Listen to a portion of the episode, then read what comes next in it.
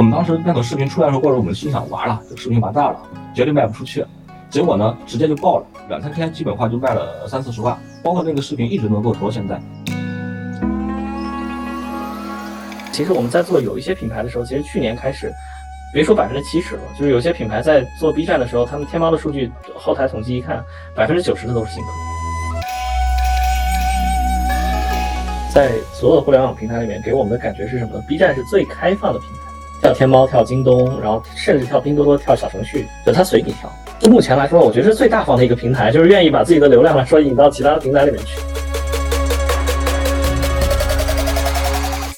温柔一刀是一档刀法旗下关注新品牌新营销的播客节目。刀法是全球品牌的营销智库，我们的使命是成就中国好品牌，带领走向全世界。做品牌找刀法。如果你是品牌人、营销人、广告人、创业者，并且想在品牌营销领域精进自己，欢迎添加刀法杠二零二二，咨询我们的两万家品牌操盘手俱乐部会员服务。那欢迎大家来到刀法的直播间。今天呢，我们想聊一聊阿 B。因为我们最近其实我自己跟几个品牌方聊啊，大家今年预算都缩减，都在讨论说到底应该聚焦预算在哪几个平台上。那我们因为刀法一直是研究新营销、新媒体的，我们也相信消费者一直是流向了这些新的媒体，那预算呢其实也会流向这些新的媒体。然后关于这些生媒体生态平台，我经常会跟品牌方讲，每一个平台其实就跟一个国家很像，你如果要进这个国家，你就要入乡随俗，要讲这个国家的语言。所以呢，我们每隔一段时间就会请到一个平台方，我们来一起聊一聊，比如说阿斗啊、阿红啊，啊，都都应该怎么做。那我们终于今天轮到了阿 B。那今天我想首先来欢迎一下，我们有三位嘉宾跟我一起登场，我们来聊一聊今年我们到底要不要做 B 站和怎么做 B 站。我们先换一下他们，让他们登上屏幕好吗？等一下，大家能看，等大家等一下哈，我们后台切一下。好，三三三位，你们已经上台了。然后我想先开始时候来 Q 大家一下，大家能不能用 B 站的语言来介绍一下自己？那我先抛砖引玉说一下吧。因为我在二零一九年的时候，其实开始做 B 站，因为那时候我看着巫师财经崛起的时候，我就特别眼馋，所以我当时就开始做了阿 B。然后我当时运气很好啊，我做了那个卡戴珊的视频，我把卡戴珊是怎么崛起和赚钱的这个做上了 B 站。然后我是这么介绍自己的，我说大家好。我是会一边唱歌一边分析别人怎么赚钱的刀姐，就我在其他地方都是说大家好，我是研究品牌，希望成就中国好品牌的刀姐。然后在 B 站上就是我会我是边唱歌边分析别人怎么赚钱的刀姐，然后还会唱歌，唱完之后呢，他们会我说。自己人别开枪，别开枪。所以我觉得阿 B 特别有意思，然后也在上面积累了二十多万的粉丝。那我想请各各位，你们要不介绍一下自己吧？要不先从强哥开始？哦，好的，好的，好的。呃，大家好，大家好哈，我是既不会跳，也不会唱，更不会 rap，但是会一些会花钱的，会一些化妆品的男性糙汉子，季立强哈，大家好哈，负责一那个主要是做宜联品牌。然后目前今今年化之后也是负责那个宜联这一块的电商板块，然后今年在 B 站上面合作也挺大嘛，也是感谢刀姐哈给个机会，然后给大家来做一些分享，也是更想其实想和大家一块交流嘛。谢谢谢谢欢迎强哥，那要不呃玉哥你来分享一下，介绍一下自己。喂啊。因为 我没有什么太太像 B 站这个这个 这部分的一个自我介绍啊，因为我们自己本身呃就是专注于做 B 站带货的这个这个服务商，其实呃我们做的时间来说也不算特别的长，从前年开始做，然后刚好赶上了这个这个 B 站这一波带货的红利啊，然后所以跟好多咱们 B 站里面来说啊，无论是 UP 主也好，或者是跟好多品牌也好。呃，确确实实在 B 站来说是赚到一些钱。好的，一个是在 B 站花过钱，一个是在 B 站 B 站赚到钱。我看到大暖和季森东都在下面冒出头了。那最后再请到我们的大雾 UP 主介绍一下自己吧。Hello，大家好，我是 B 站的一个正在攻读自媒体医学专业的 UP 主 大雾视野。啊，我因为我本身就是是，呃，那个学工科的啊，然后我我其实，在 B 站做视频也是，呃什么都做，之前做呃什么美食测评，后来做那个搞错的王者荣耀的那种模仿，然后后来现到现在的一个偏医学类的这种泛科普的呃视频，所以就是说现在其实主要是在做一些呃医学类的，其实不只是科普啦，就是有些生活向的，包括呃时尚啊、美食啊，然后生活态度这些内容，嗯，大概是这样。那么我们话不多说啊，接下来就到了我们接下来的十问 B 站的，呃，第一个问题。其实第一个问题就是一个非常扎心的问题啊，很多人都说 B 站用户就是不舍得花钱，消费能力低，所以很多人也不想要去在 B 站上做很多的营销，也怕。那么我想问一下各位啊，你们是觉得是这样吗？然后因为刚刚跟季总呃跟强哥聊的时候呢，他说到今年 B 站让他非常的惊喜。那我想问问怡莲的强哥，你那个 B 站，你你是怎么看待这个这个现象？是不是上面的人是不愿花钱？然后因为你做的是美妆产品嘛？嗯嗯嗯，对的对的，呃，其实我们最开始在去做 B 站的时候过之后，我们也会这样认为嘛，就认为说 B 站用户可能会比较挑剔，他们会不愿意去为你去花钱，或者说不愿意为自己去花钱。但后来我们发现一个事情，就是说其实消费的本质是没有变化的，就是对于 B 站用户，尤其是他进来的年轻化以及他的一个出圈过之后，他又会有很多新的用户进来，同时这些用户他本身也是对美是有追求的，那对化妆品来说，其实他更是有需求。关键点在于说，让他们花钱，不是说我去拿一个产品去忽悠他们或者怎么着，而是真正的去打动他们，给他们去获取认同，让他们认同我们产品之后，他才愿意去做一个付费的购买。其实这个是个核心。哎，我追问一下，就是打动 B 站的用户的点跟其他平台会不一样吗？嗯，会有一些差距的。就是你会发现很多的一些主流的媒体也好，或者说一些主流平台嘛，就是说。什么阿斗啦，是不是小红了，是吧？你会发现他们上面有很多人，他的带货形式是是分为两种，一种形式的话就是一些硬广去砸嘛，通过大曝光来去获取的。那另外一种话过之后呢，就是靠你的人设，靠 UP 主的人设，靠他们自己本身的一个对于消对于这个用户的一个强认知嘛，然后他们去做营带货。但是今年我们发现一个很有意思现象点，就是在于说美锤对达人的效率是非常非常弱的。就是消费者已经不认这一块了，那我们就是回过来 B 站上来说，其实 B 站的用户一开始就就是对于 UP 主、UP 主他的信任度其实并没有那么高，但是呢，他会和 UP 主进行沟通，把 UP 主当成一个平等的关系。那我们今天在做在做 B 站的时候过之后，我们就保持这样的心态，我们是平等的和你的沟通，我们想把真实的东西真正的去表现在消费者面前，去给用户去展现出来，然后他们才愿意去给我去购买，包括之前。这要说说那个和大武老师的合作了，是吧？嗯，上次邀请大武老师来我们溯源的时候，是不是突然感觉感觉的不一样了，是吧？呃，其实就是就是刚刚那个刀姐问的那个问题，我反而就是我个人哈，我反而觉得，其实品牌投 B 站的话，它的这种品牌项的收益，包括就是说。它的那种更深一层次的这种收益会更更多。这个这个我不是说在这儿就是就是为我的平台站台哈，因为我其实我我抖音上我也是一百多万粉丝，然后我也我是抖音上先有了粉丝基础之后，我觉得短视频不是我想做的东西，我才转到了 B 站。然后现在呢，我觉得做长视频它有一个非常好的，就是我觉得作为创作者来说比较好的一个环境，就是说我的视频可以是二十分钟。然后我可以花两分钟或者是三分钟来讲这个我想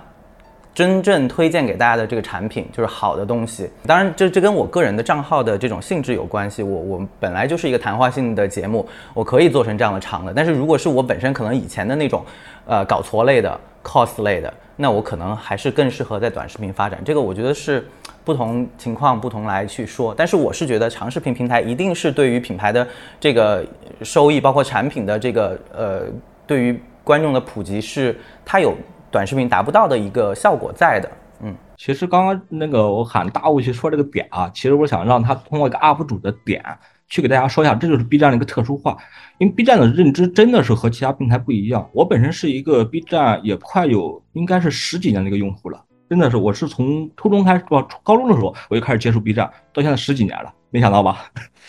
所以说我们在 B 站一个认知点就是说，我一定是追求一个词，就是平等。我们真的是平等的在和用户去沟通，包括刚刚其实大王说就很他说其实说了很多，就是其实对于我们来说就是我们想要的，我们想要通过这种平等的沟通去真正的抓到消费者。嗯，玉哥，你你你怎么看呢？我可能看法来说稍微有点不太一样啊，就是因为我们自己本身是服务商，然后我们自己呢也会自己在 B 站来说卖一些东西，就是呃，我们先先从就是刀姐来说啊，再说的这一点，就是好多人认为 B 站它其实这个平台里面其实用户消费能力弱啊。就我觉得这是，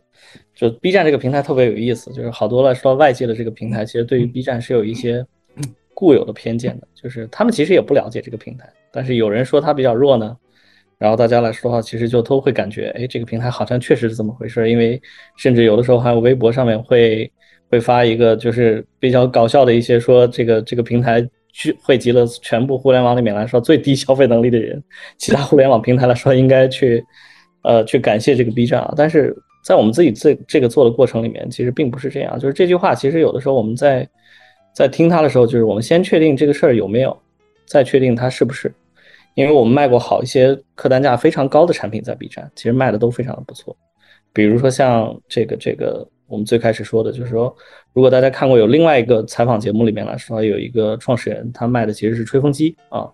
在 B 站当时来说的话，他卖的那个吹风机呢，就是。投一千万进去，一个亿出来啊！当时投产来说，其实一比十，那个吹风机当时卖的不便宜，平替款戴森嘛，对吧？你说来风是吧？对啊，啊，然后以及比如说我们卖的有一些这个产品，呃，就随便举个例子，像呃洗地机啊，它可能这个客单价来说是一千九百九十九啊，在 B 站其实卖的也很好啊，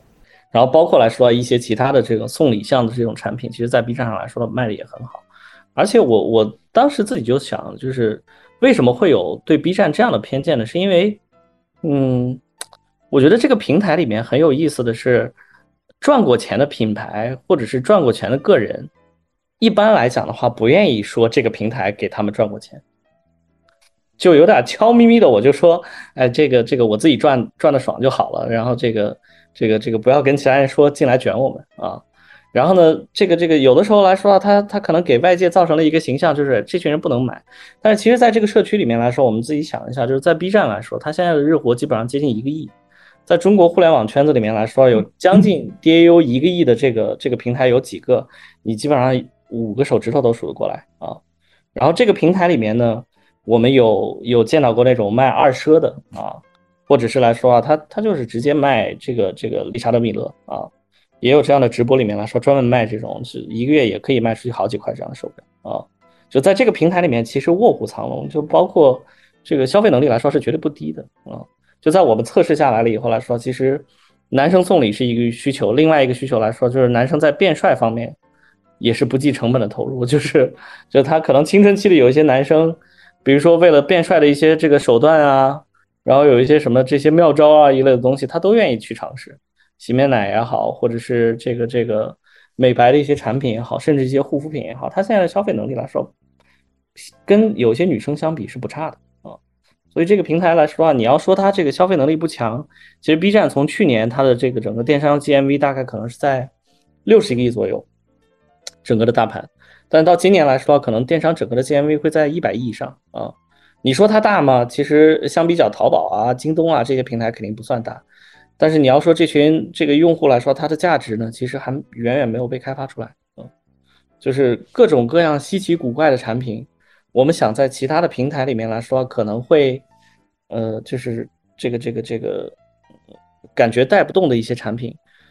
其实在这个平台里面来说都有这个市场。像我们自己平常来说，有的时候玩，我们都不会想到在 B 站这个平台里面有这种积木玩具，呃，玩具会卖的特别好。嗯。就是，而且它的客单价也不不低，相比其他平台甚至是要贵的啊。所以，就是看这个平台里面来说，其实我们在自己做服务商的这个过程里面，包括我们在跑一些自营品的这个过程里面来说，我们觉得这个平台的潜力还是很大，远远没有被挖掘出，呃，挖掘到到一个真正的一个瓶颈。好的，那那我来问一下第二个问题啊，因为前两前两个月就是六月份，B 站宣布用播放分数分钟数来取代。点击量嘛，这也是一个很大的举措，行业里面有很多讨论。那各位从不同的视角，甲方、服务商、UP 主，你们是怎么看待这个变动的呢？对，因为其实这件事情，呃，我没有特别特别关注，就是只是说他说这件事情发布了之后，我我第一反应是因为我们本身是做长视频的，二十分钟到四十分钟，甚至以上的视频可能都有，所以我觉得如果真的按官方说的这样的话，应该大概率是利好于我这个账号的内容的，嗯，但是其实还是会觉得说，呃，这件事情首先它是肯定是一件，就是可能对于全站是有点这种地震式的。这种更新了、迭代了，嗯，别的的话，我觉得都就是没有，也没有什么特别大的这个想法或者是考虑什么的，因为我觉得这种东西，呃，不管在哪个平台，其实你就是专注做内容，一般都不会太差。嗯，玉哥呢？你觉得呢？觉得对于 B 站来讲的话，从呃 VV 改成 VT，就是从从单纯的播放量来说，改成一个播放时长。呃，这件事儿来说，对于，嗯，就 B 站来讲，它它其实是一个挺大的一个挑战，因为我觉得他们是在权衡利弊之后，然后希望能够推荐更多的优质的内容出来，所以才在中间来说做的一种这个这个呃一种很大胆的尝试，因为其他任何的一个平台来说没有这样的决心，因为呃，你想 B 站这么多的内容形式之下。他要把呃这个这个整个前端的播放的数据来说改成另外的这种时长的这种这种判断的标准，那短视频的那部分的呃呃这个这个博主其实也代表了一部分的利益，长视频来说博主也代表了一部分的利益，你就可以看得出来，就是他们呃如果要做这件事情，一定是想清楚了，而且是深思熟虑过啊，因为这算是一个开创啊。对对对，我其实我我自己说一下我的想想法，因为我以前在甲方待的嘛，我觉得很核心一件事情就是在汇报工作的时候，汇报给上级的时候，因为一般以前都是汇报，因为我觉得强哥肯定知道，一般都是汇汇报曝曝光量的嘛，然后你曝光量的话，你又比不过短视频，而如果在这个维度上去比的话，你那个时长又拉不开差距，所以还不如。就是换一个维度去把自己，就比如说，因为我也做播客，我们一集播客其实大家听的时候有是一个半小时，但是播客这个群体特别的窄，呃，一个播放量好的也就最多三万了，平时也就一万。那跟短视频这个，你一个短视频五分钟或者一分钟，制作成本又低，又能。很快的给甲方一个交代，甲方能给老板交代，所以我觉得他其实就是要换一个维度。我自己从甲方角度、预算决决策者角度来说啊，其实也更容易汇报。啊，我比较肤浅一点。嗯嗯，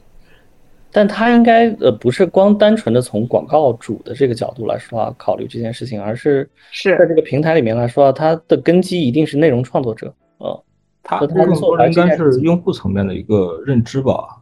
就是我我们在看这个事情的时候过之后，就是说我们就像早期我们在做推广的时候，我们大多说我说品效合一嘛，是吧？就是品牌推广和那个效果推广一般都是分开的。那这几年一般是把这块做整合的。那早期我们说品牌怎么评价品牌呢？基本都是说你曝光多少哦，覆盖多少人，然后多少人可能再去转化，那是后端的事情了，就不考虑这些事情了。那我们回到说 B 站它这样的一个改动来过之后，其实对我的有一个很大的一个感触是在什么呢？是在于说。他真正的去关注到你的内容的质量了。我觉得不管是长视频也好，或者短视频也好，它有一条是根是离开不了的，就是你内容的兴趣，让消费者或者说让用户到底愿不愿意看下去。你现在虽然说短视频区说实话，它是一种。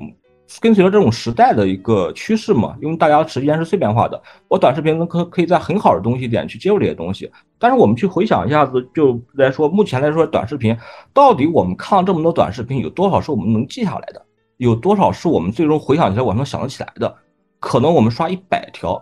不一定能记住一条。这个是一个很恐怖的事情，也是我们现在目前在做推广的时候过程中我们最害怕的一个事情。我们害怕我们出做了很多很多的内容，我们花了大量大量的钱，然而没有人去记住这个事情。他们只是看了一眼完过之后觉得有趣，然后回头去刷另一个内容了，就把这件事给忘了。所以从我的角度来说，过之后或者说我们现在的认知里边来说，我们更希望说可能出现一些真正的长视频，真正的能够是抓入到消费者心智的一个视频。而这些东西，其实我觉得可能是 B 站他们也在会想这件事情嘛。那它是一个扩大，还是去集中自己用户的一个抉择嘛？要么是把人群继续爆，继续变大，多元化；要么就是我先把我自己一部分核心的用户去稳住，去收回来。那我觉得有可能 B 站的选择是在于后者，它还是要有有一批自己自己忠实的用户。哎，我觉得很有意思，就是呃，我我不知道大屋你有没有这样感觉，因为我之前不是做 B 站嘛，我一个视频大概要十五到二十分钟，对吧？然后你其实你也知道，做 UP 主的话，做一个十五分钟到二十分钟的视频，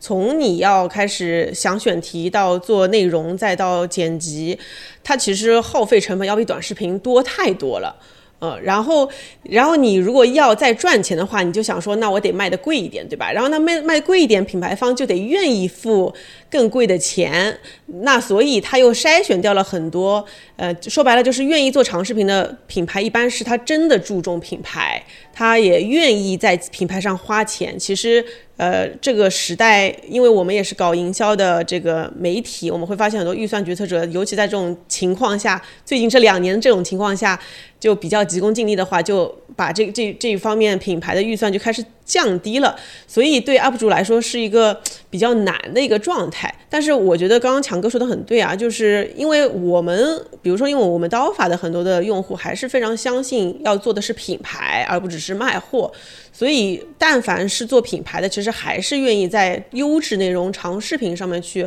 花钱的。呃，我不知道，就是其他两位有没有这个其他的看法，或者我我有个问题啊，就是你们觉得愿意看长视频的用户，他跟看短视频的用户有什么样的区别？嗯，如果是我我的话，其实嗯，就是我我我觉得我们在在 B 站来说卖货的这个过程里面。我们会发觉，就是这个平台里面呢，其实长短视频只是内容上面的形式的不同，就是我觉得我们单纯说长视频，它就一定是优质的内容，或者是短视频来说，它就是不优质的内容。我觉得这么讲来说，其实有点片面啊。就是对于推广产品的时候啊，尤其是我们在任何一个平台推广产品的时候，它的内容的长短其实决定不了最后来说它成交的数据。嗯但有可能大部分的情况之下来说，还是这条内容到底是不是真正打动用户的内容，或者是能能够直击他用用户痛点的内容。就在我们看来，我们也有过，就比如说我们从带货这个角度来讲的话，我们也有长视频卖的特别好的视频，也有短视频可能十五秒到二十秒左右来说卖的特别好的视频啊。所以，嗯，我们就说这个平台里面来说啊，它的用户。远远没有我们想象的那么简单，就我们直接把它贴上一个标签，就是他喜欢看长视频还是喜欢看短视频，它是一样的还是不一样的？因为他们都会接触到这部分的内容，都会推送到他们。可能我们会有一个一一个一个说我们这个固有的一个想法来说，是 B 站的用户就是喜欢那些高质量的长视频的内容，因为这个社区里面可能最最开始的时候其实就是这样的氛围，就是这是他们的根基。但我们也会发现，就是现在有一些短视频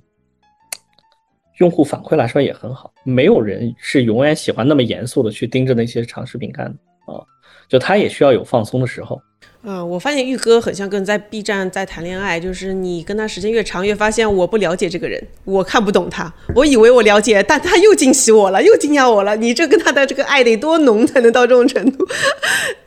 大雾，你觉得呢？接着玉哥那边的话说，就是呃，毕竟在 B 站上，其实呃，这个人就是日活的这个人群基数在哪儿？就是我是觉得，不管什么样的品类、什么样的产品，它如果你内容上做得好，或者就是说你的切入点做得足够好，你你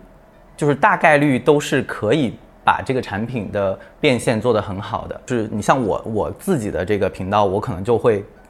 也是很客观、很理性的去推荐产品，那这样的话，触达到了这些用户，他们呃在就是购买产品之后的，我不知道就是比如说这种退货率啊，和这种他们对于这个产品的接受度，包括口碑和反馈，会不会整体会比短视频平台那边要好很多？因为其实我们这边从直播的呃这个品牌方的反馈来讲，就是我们这边的退货率就会比抖音那边的平台会低非常多，就是我不知道是不是跟这个有关。呃，可能就是对对，我觉得可能也跟这个能耐的现在这个年代能耐得下性子，就不管他看不看短视频平台哈，他至少现在还在看长视频的这些人，他可能就是还是有一些这种呃耐性啊，或者是比较比较理性、比较客观的这种因素在的，不管有多少吧，反正，对对对，其实我我刚刚说那个关于短视频也好，或者长视频也好啊，其实有一个点在于说你的内容的一个兴趣度，一个兴趣度的问题。它其实不是，并不是说你只要做长视频了你就卖的很好，你只要做长视频了消费者就愿意去看，那个这是就是一个伪命题哈。它核心点在于说你的内容切入真正让消费者能够记住多少。我们去选择 B 站也好，或者说我们选择去做长视频也好，我们更大的希望说，我我希望在这个时间段内过之后，他是能把我们品牌去记住的，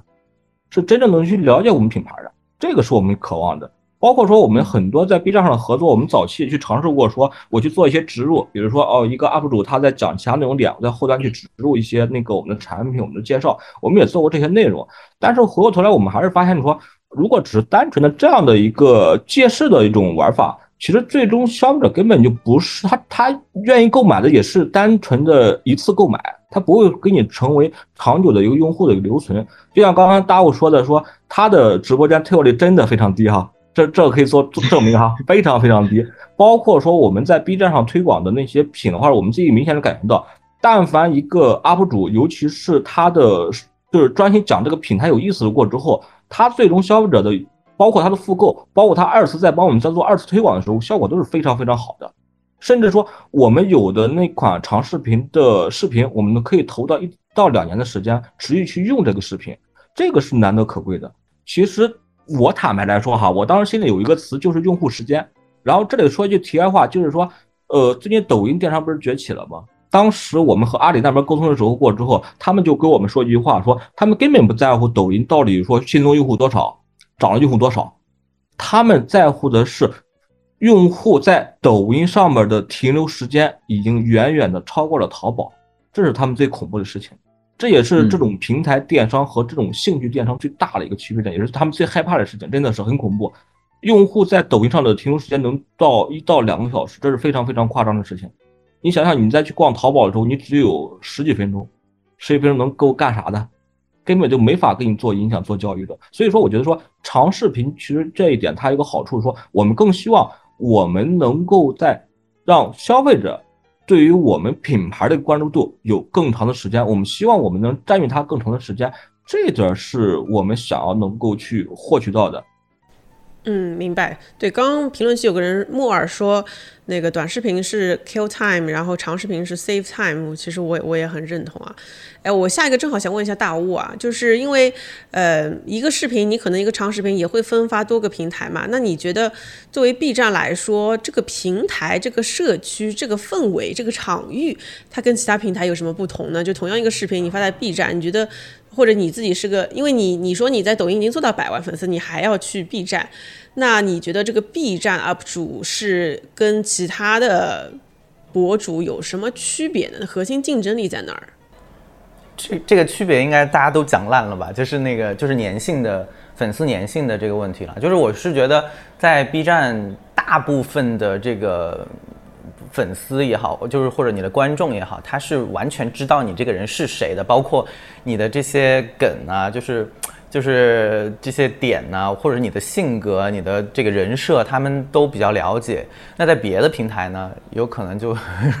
容易被路人围观，然后会会有一些不友善的。这个语言，然后包括就是说，这个其实这跟做商业这块儿也有关系。就是比如说，我今天给大家推荐一个东西，那可能我在 B 站更就是整个氛围下会更受信任一些，或者是，嗯，就是大家会更认可我。但是在别的平台，可能他就刷到了，他就会觉得哦，就是又是一个打着啊这种医疗健康科普的幌子来去恰饭的这么一个人，营销号，对对对对对，所以就是我我我个人是更喜欢就是 B 站的这种氛围了。还有一点就是，我不知道你们有没有看，比如说类似像《康熙来了》这种以前早年的那种台湾的综艺节目。对，就是比如说他做能做到十年，能能做到这个十年，你你。当他做到七八年的时候，可能一大批这种固定的观众还是觉得非常有意思，因为他的梗就反复用，反复的，就是那个，所以你的粉丝完全知道你在讲什么，你的笑点在哪儿。当你现在你一个普通人，就是没看过这个的一个普通观众，你让他去看一集这个，你会觉得小 S 怎么那么吵，蔡康永怎么那么有攻击性，然后这个就是为什么他们都在骂嘉宾。这些嘉宾为什么那么受欺负？就是就是全是负面。现在你去看所有的弹幕，就是如果偶尔点进来，大家觉得这些人怎么这样，我也不懂。所以就是说，他的整个我们，因为我我的节目就有点像是综艺的这种访谈形形式，访谈综艺的这种这类节目，所以我就很需要一个这种粘性很长的来培养大家的一个观看习惯，来让我的这个节目被更多人去接受。嗯，这这是我选择在 B 站的一个原因。哦，好棒哦！那你的灵感其实来自于《康熙来了》。对呀，我的节目的灵感都是来自《康熙来了》，倒是。嗯，对，所有的综艺都值得在 B 站重新做一次。呃，那我想问一下下个问题啊，就是 UP 主其实也是一个 IP 嘛，然后那其实我们品牌方要跟 IP 合作的时候，其实就是代表他背后那个圈层，那我们怎么跟 UP 主这个 IP 能够共赢，能更好的去联动？有没有你们做过的比较好的一些案例啊？比如说，比如说强哥，我知道怡莲好像非常多的这方面的案例，你能你能简单分享一下吗？嗯，说两个案例吧。第一个案例的话，之后就是我们去年的时候过之后呢。那个和那个圆脸合作的嘛，呃，前年开始合作了，当然去年合作更深了嘛。合作完过程，当时是推我们那款精华嘛，当然那款精华的话过之后呢，就是就是它的很硬嘛，当时科普科普那个科普非常硬。我们当时那个视频出来的时候，过程我们心想完了，这个视频完蛋了，绝对卖不出去。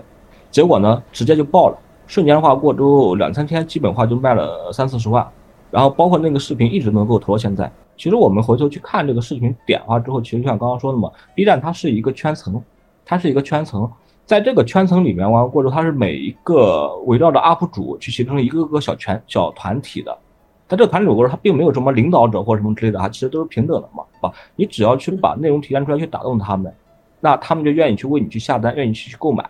而且当时很有意思的点过之后，当时圆脸的他的一个很大的用户用户都是男性为主。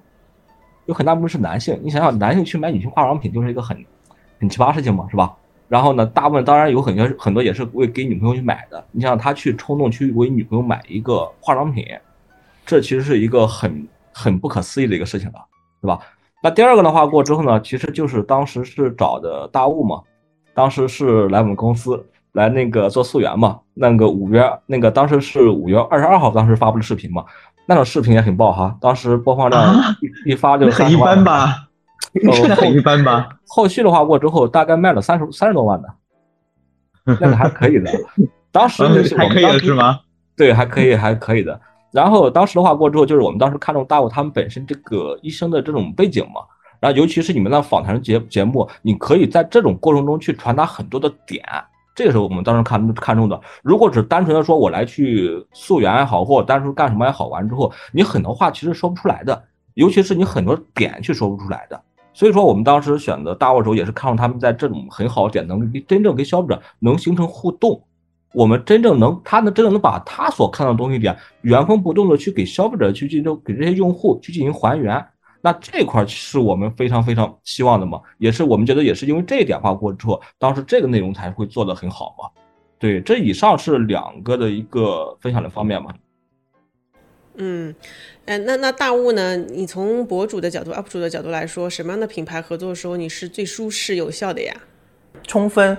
尊重 UP 主的品牌啊，体现在比如说脚本也好，创意也好，包括最后的一些互动也好，这种上面，我觉得这种应该是每个 UP 主都会觉得是很好的品牌吧。嗯，就是有很多品牌，其实他他们就是就是，其实我也是公关公司出来的哈，我就没特别特别能理解他们是想要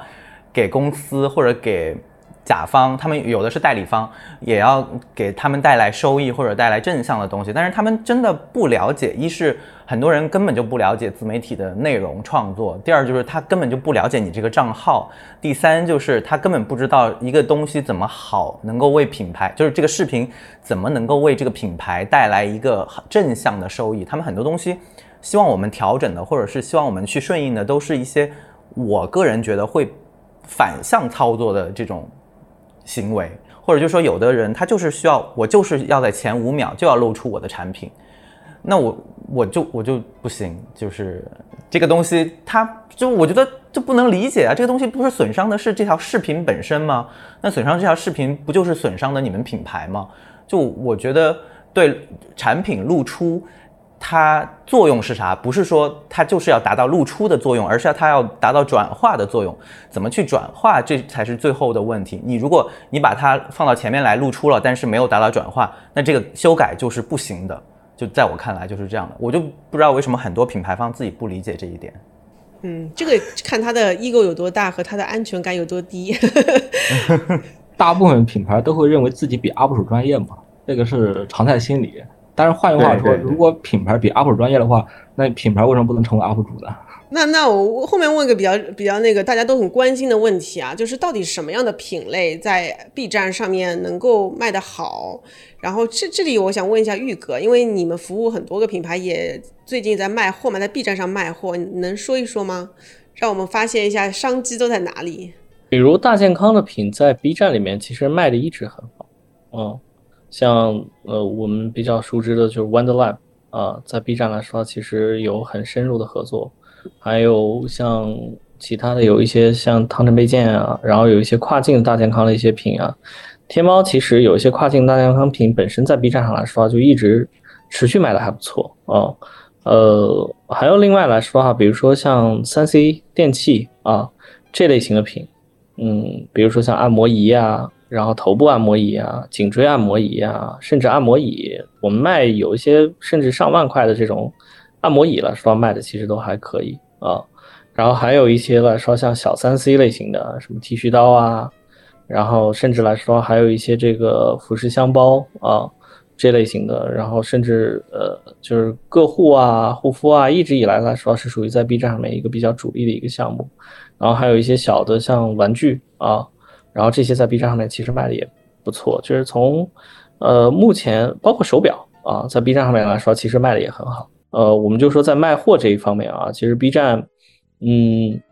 我觉得一个平台来说啊，适合什么样的品类，其实也得看。其中有一点很重要的是什么呢？就是说你在跟这个品牌在跟这个呃平台在对接，包括在跟服务商对接的这个过程里面。B 站本身这个平台的业务部门，它到底有没有在非常的配合帮助你来说来做这样的一个？这是一个好的判断标准。对，就是，呃，我我觉得 B 站的业务部门其实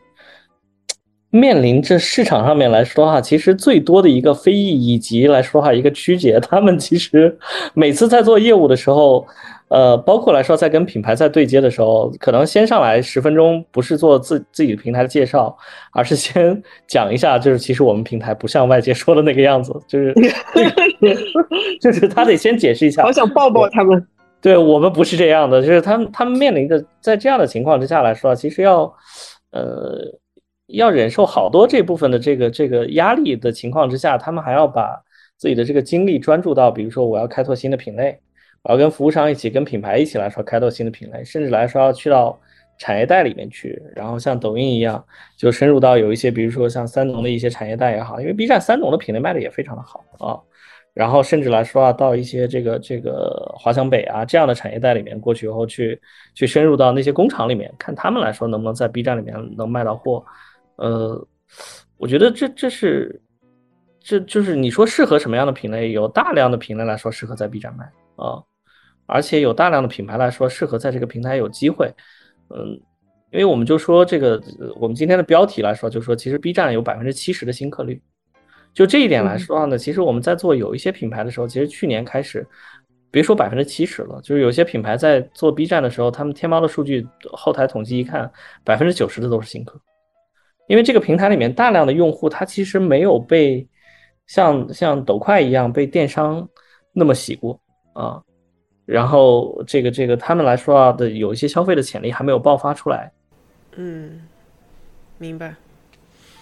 那大雾呢？大雾你接的广告或者品类有哪些？你会发现比较多的。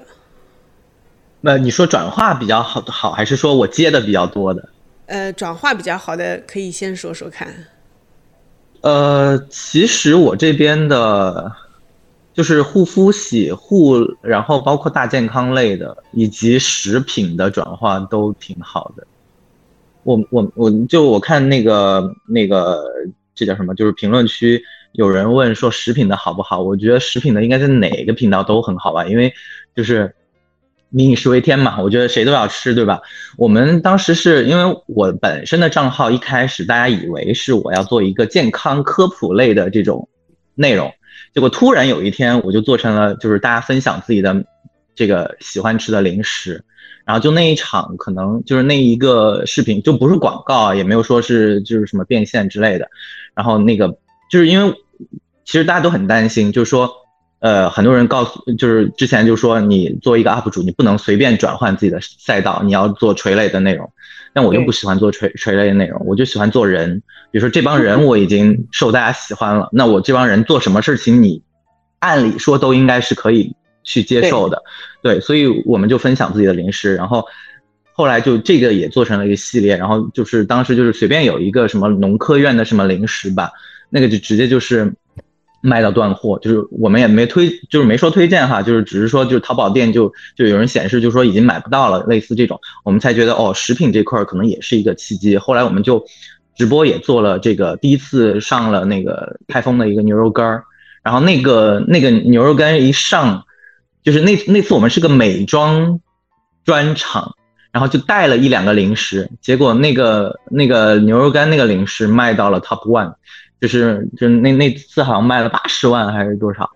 反正就就莫名其妙的。哎，我这边问一下玉哥啊，你不是开始做在 B 站卖货了吗？然后包括你也是这边的服务商，你问卖货为什么要选择在 B 站卖，不去其他地方卖呢？一个灵魂拷问啊。呃，其实我们看其他平台啊，就是。我最早其实来说做过公众号，做过小红书啊。其实我跟大胆来说也是在我做小红书那会儿的时候认识的。但是我最后来说为什么会选择了 B 站呢？就是，呃，就是我说的，其实刚才来说我为什么要提 B 站的整个一个一个它的这个这个在做的团队呢？我们进 B 站里面来说有很大的一个原因是，我觉得在 B 站的业务部门里面，尤其是在做带货这个这个部门里面的小伙伴呢，其实当时来说对于我们的支持其实是很大的。这个我不是拍马屁啊，就是因为爱。呃，就是呃呃，这个这个确实来说啊，当时我们感觉，呃，在这个平台里面的用户是有消费能力的啊。我们最开始曾经，我我自己在做当时公众号创业的时候来说，其实搞过一个烘焙类型的账号啊，就我们好多的粉丝其实是从 B 站来的啊。他在 B 站里面转转移过来的这部分的粉丝呢，其实买过好多什么厨具呀，然后包括来说烘焙里面的这些什么模具啊。如果大家来说里面有女孩子，可能知道就是烘焙其实要买的东西其实非常的多。我那会儿就感觉这个平台来说啊，其实它的消费能力不差啊。然后所以在在 B 站来说的话，说他当他们的官方联系我们说愿不愿意来试试 B 站，那会儿的时候，其实我就呃还蛮愿意倾向于在这个平台做尝试的。然后。刚好又又因为说，我觉得在其他的平台里面，它有个问题是什么呢？就是说，呃，我们那会儿团队其实也并呃比较薄弱，就是其实二一年的时候，我们整个团队可能一年带货的 GMV 也就两百万，然后去年整个一年带货的 GMV 有两个多亿啊，就这就是在 B 站的整个的这这个增长里面来说，可能让我们会有一个比较爆发式式的一个增长，就刚好踩中了就是 B 站他们他们这一波红利啊，因为其他的平台来说，我会我我们的团队会问。就是凭什么是我们啊？对，就比如说在抖音里面，假设你要做的话，就有那么多很强的团队，它的这个这个门槛来说就已经那么高的一个情况之下，你要再进去做的话，凭什么是你啊？但在其他来说的话，另外一个可能会是一个小的平台，你如果要抓住机会的话，也许它带来的红利，甚至它赚到的这这个钱，甚至来说来来踩到的红利，不比其他的平台要差。嗯，对，这个是一个很重要。那同样的问题，我我爱阿 B，我想问一下其他人。强哥，我我两个问题合了问你啊，就是怡莲的话，咱们是品牌哪个阶段的时候开始把预算往 B 站里面放？然后，并且你在 B 站，你在你看来更多是个品宣还是种草，还是你把它放在营销链路的哪一个环节？你是怎么衡量在上面的效果的？嗯，其实如果说对于怡莲来说的话，之后。怡莲的最开始的时候，我们倒不是说我在某个阶段，而是我有基本说，我应该如果真说阶段的话，或者应该是我破亿的时候，当时才开始去做 B 站的。呃，破亿之前的时候，或者当时那时候重点做的还是天猫本身嘛。而那时候刚刚听玉哥说之前做过公众号是吧？我们最开始的时候起盘的时候是靠那个公众号起盘的。那时候商业整个的内容的商业化其实并没有像当下现在这样这么全嘛，是吧？这么完整。我们当时包括为了解决那个公众号跳转外链，包括各种东西，包括监控，哇，当时费了好大的一心血。那时候 B 站刚开始是有没有商业化之前的时候，我们其实已经开始尝试了。但是后来的话，或者其实是它商业化起来完过之后，我们才开始决定大量去往上做的。这也是近两年的一个事情嘛。而这时候差不多是一年在一个亿以上的时候开始做的。但是我回过头来再去看这个事情的话，过之后，其实我反而觉得说，新品牌的话过之后，你其实不如早一点，越早的入局反而会越好一些。因为对于站外平台这些用户来说，其实它就是一个资源抢夺问题。你不提前去抢这么用户的话过之后，那未来别人去抢了，你怎么办？你可能说我要等，你要等成长，或者说等以后怎么怎么着的。但是在你等的时候，你同样的品类或者你同样心智的品牌已经去入局这里边了，甚至已经布局好了。你知道在和他们抢的时候，其实是已经抢不到了。所以我觉得说，任何平台如果自己准备好的话，过之后就可以前期先去试。你不要担心说我非要几百万几百万投，没必要。先一个点两个点的试，试出一个点完过之后，然后我下一步去把它引爆就可以了。这不其实不单纯是针对于 B 站哈，我觉得说任何平台都可以这样去尝试，只要找到这这这个这个平台它的一个模式找清楚完过之后，找到自己的匹配方式，就能够去把这一块去做好。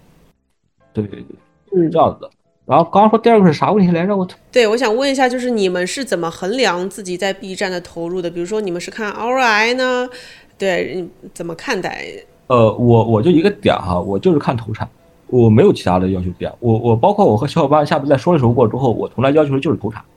最终 ROI 嘛。但是我要 ROI 不是说你单纯的说你上来一个视频给我卖多少，而是我是阶段性的，我可能我是五天是多少，十五天多少，三十天多少，我要这些数据作为持续性的一个跟进性。那第二件事的话过之后呢，我还要我的人群的一个渗透率，因为现在 B 站和那个不有个新款计划嘛，它可以打通了嘛，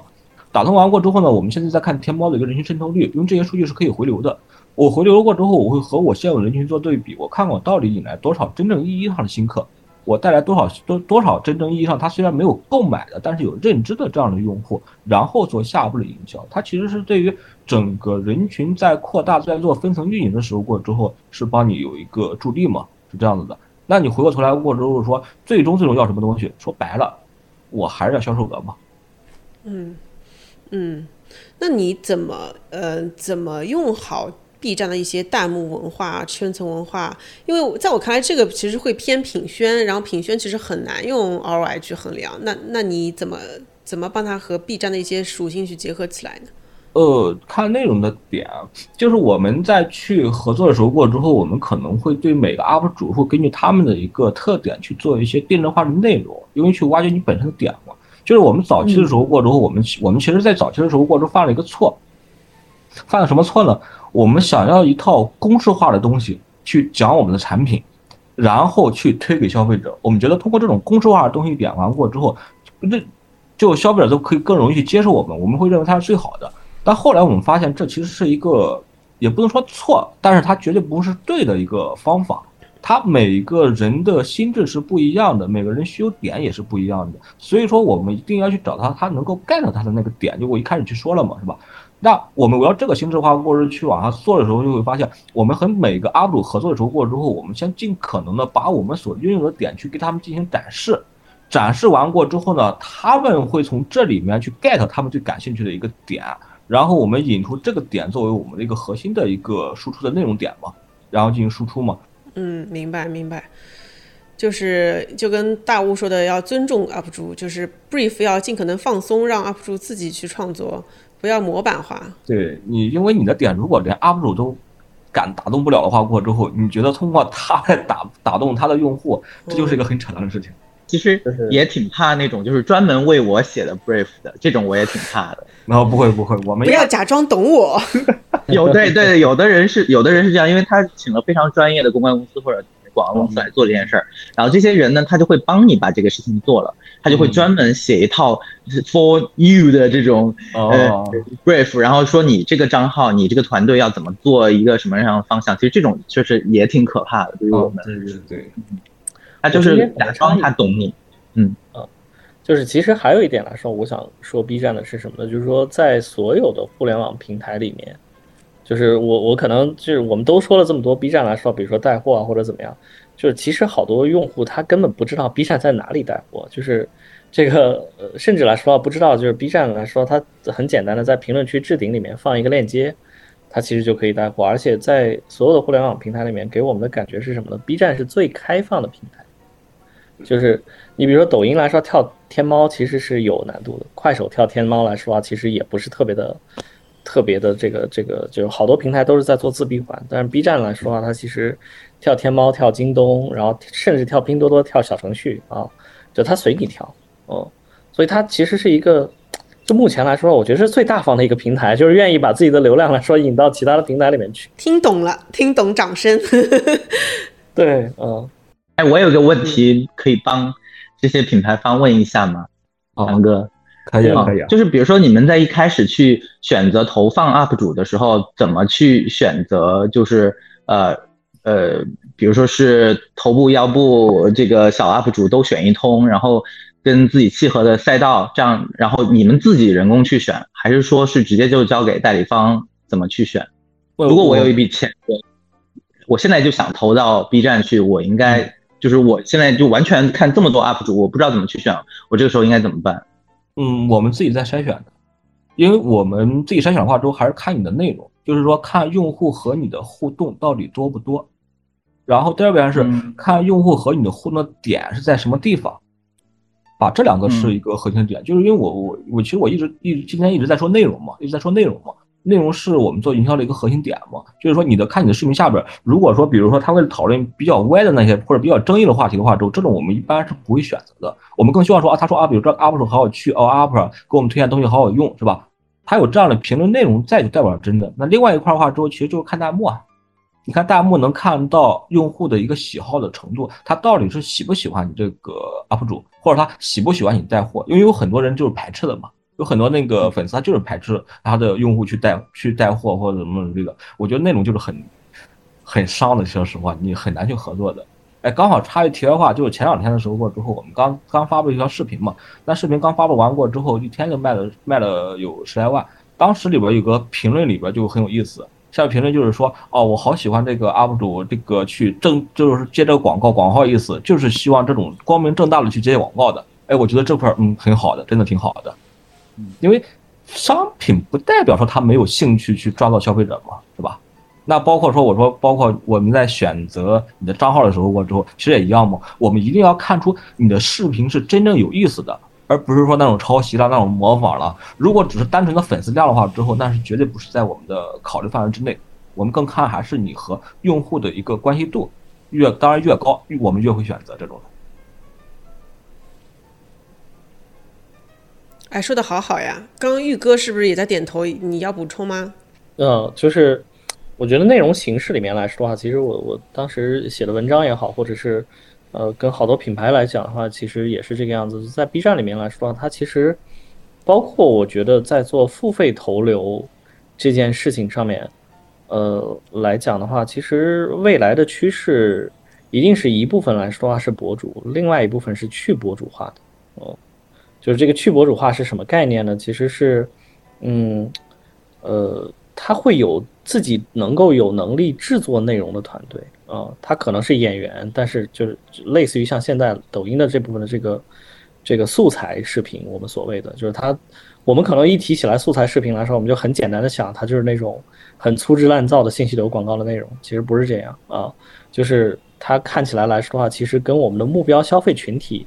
其实非常的类似，而这些目标消费群体来说，有的时候他可能会找一些长得特别像妈妈的这个这个人的演员啊，或者长得特别像这个溯源的那些产地的这个这个类型的这部分的这个演员，甚至是工厂的一个工人，甚至来说啊，比如说我们是学生啊，我们找了一个来说啊，就戴着眼镜，看起来就像在考研的一个姑娘啊，然后这类型的人。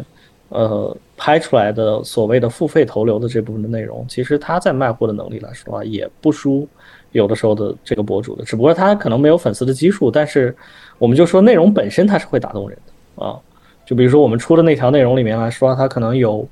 相关的一些元素，比如说他在考研的时候到底有多苦，但是在这段时间里面是什么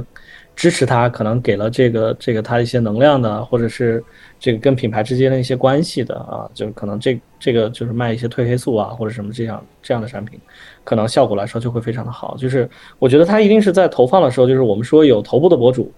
有腰部的博主，然后甚至来说未来他那因为那部分的素材大部分是不收费的啊。就它只是就是有内容能力生产的这部分的团队，它也可以做那样的内容，呃，也会出现在 B 站的这个整个的一个生态里面。这个我觉得是未来的一个趋势，就是博主 KOL，呃，然后到下面来说的话，就是所谓的内容素材，它有点像拍一段就适合现在的节奏的一个广告片，但是这个广告片来说是 for 带货向啊，就就这个是我感觉来说，可能呃对于品牌来讲，就是它的内容形式是。就不局限于博主，它其实也是比较多样，嗯嗯，明白，就有点像 B 站的 KOC，嗯，对对，他说 KOC 又不太又不太像 KOC，因为那个剧情来说是有的时候会被设计出来，嗯，但这个不是骗用户啊，而是把他那个真实的可能他使用产品或者是他跟产品发生交互的那个场景，我们直接用用镜头演绎出来，或者直接用一个故事演绎出来，是这样的感受，哦，嗯，明白。哎，那最最后再给大雾打个广告吧，因为我们这儿预算决策者听众也是比较多的。你一般跟品牌方怎么合作呀？呃，我跟品牌方目前都是就是以定制视频合作为主吧。然后当然也有一些就是真的啊，就是预算特别特别有限，但是我们去倒贴的这种情况可能也有。这种的话，我们也可以适当的。就是比如说那个，因为现在 B 站的这个模式真的很丰富，你可以做一个少量的这个坑位加，呃佣金的这个形式，也可以纯佣，也可以纯坑位，就是都可以。所以有比如说之前提到的一些食品类的，那我们第一次有的时候真的可能我我就是很喜欢这个东西，我之前喜欢豆三合的鸡爪，我就贴着去联系人家，我就说我可以不要任何的坑位费，我帮你做期视频宣传一下。然后这种的话，我可以拿纯佣，都可以啊，或者上直播这种都都没问题啊。那这种的话，其实品牌方他也愿意，他首先他没有成本，他可以计算他的 ROI。然后另外一些就是，比如说我可以有少量的坑位啊，小几万块钱啊，然后再加一个这个佣金，就是呃蓝链的这种提成的这种佣金啊。然后另外就是像啊之前也跟呃强哥他们合作过的，就是就是一条视频就是多少钱就是多少钱。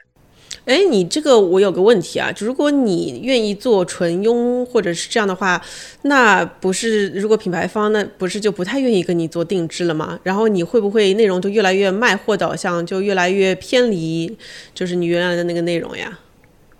呃，我觉得这是相互的嘛，就是我可能内容做得好，我现在坚持要这样的一个合作形式，那也有品牌方能找过来，我觉得这个就是我的。呃呃，这个这个这个对吧？价值在那，品方可以看到我这个价值，那他愿意这样去投入，或者就是说，哪怕就是我以纯佣的形式，我也可能能呃拿到相同的收益，这对我来说可能影响是并不是很大。对什么样的品牌你会你会倒贴起？我好好奇，大家这样，比如新的领域，比如说我要开拓，我要做食品的直播，我要做零食的直播，那我肯定要选几个我们大家都觉得很惊艳的零食或者食品嘛。那这些肯定是以前没有任何资源的，我我以前资源都在护肤品，那我肯定就要去贴着说我们这边啊，你看，其实就跟 B 站一个道理，你要去跟别人谈商业，你要先说我们这儿这个商业做得很好了，我们这个其实不是你想象中的那样，我也要跟人解释，我这不不不只是一个做护肤品、护肤类的、健康类的，我也可以做零食，我也可以。就是推荐的很好，就是你要花这些去跟人解释嘛。那这种时候你去找到人家，你不能还跟人要一个坑位费，要要一些要一大笔钱，对吧？啊，明白。啊，或者就说我现在我食品做起来了，那我我我就有更高更好的资本来去慢慢的可能要一些坑位费。那如果我要做到下一个品牌，比如说呃下一个品类，比如说我要做居家类的，啊，一开始可能也得这样，或者做这个。呃，就是别的别的这种，嗯，就是一种拓新的方式。对对对对对对对，明白。当然，这是我个人我个人的一个这个啊，就是不一定商业化思路。对对对对，算就是反正是我们我自己的一一个方法而已。哎，我多问你一句，你前面说了一句你很简单的说了句，你不想只是做个垂类，你想做个人。我其实挺好奇的，你你为什么这样的想法？因为我以为走医生那条垂类其实会更更更容易一些。垂类的视频就是首先你在你的舒适圈里边做东西，你会慢慢的肯定会做到瓶颈的，创作瓶颈是一定会有的。然后就是说你的一个满足感，做内容的满足感是会慢慢降低的。当你觉得说你破了这个圈子，你做到另外一个垂类，仍然有很多人能看这个视频，仍然能呃这个视频质量仍然能保证的时候，你就觉得这个你就喜欢挑战自己。对对对对对对，嗯。然后呃，包括其实你看我在这几次转型的过程当中，呃，我就觉得就是你不管做什么样的内容，呃，至少都还可以，就觉得啊，好像我并不是一个只靠这些医生朋友们呃蹭流量的这这样一个人，我对我自己的这个认可就就提升了，大概是这样的这种感觉。反正我我因为我本身就是做。做视频出来的，我我以前在广告公司做过视频导演，啊，所以我可能这块儿本身对我来说就是玩儿，我没有说给我限定现在这个账号一定要做什么内容，一定不能做什么内容，或者一定要发展成多少，一定要盈利多少，所有的这些对于我来说可能也都有一点点玩的性质在里面。嗯，哎，那强哥，你你觉得品牌方在找博主的时候会更倾向于找的是垂直博主，还是？大物种比较像人的博主，还是你在各种场景、不同场景找不同博主？呃，如果刚起步的时候，我说还是以垂类为主嘛，因为在预算有限的时候，这个坦白说，你还是以垂类为主。但是垂类的话过之后，它会有一个极限嘛，到最后说白了哈，垂类垂类到最后都是在拼价格，谁便宜就是谁嘛。所以说我们更现在我们更想去拓展拓展更广泛的，因为光更更大的就更大的一个受众人群嘛，这是我们现在的一个方向。因为你如果单纯的只是做垂类的话，之后你发现到最后就是拼价格，真的是，你你你比别人便宜，里面的东西，因为能讲的东西就那些，他们而而且他们说白了，刚其实大雾刚说一点很对哈，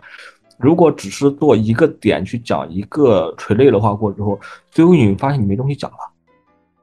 你像现在化妆品的话，都全在讲成分，全在讲功效，他只能讲这些东西，他很难再拓展其他的一个点了。就这是一种很可怕的事情点。当这一点再去讲透的时候，再讲没话可讲的时候，作为用户他还需要什么呢？这也是我们其实最近在问自己的问题嘛。那我觉得说，其实对于大佬他说这种他大家说这种方法啊，也是一样的东西，就是说你在一个点我做到极致完过之后，我还能做什么呢？其实也是相通的嘛。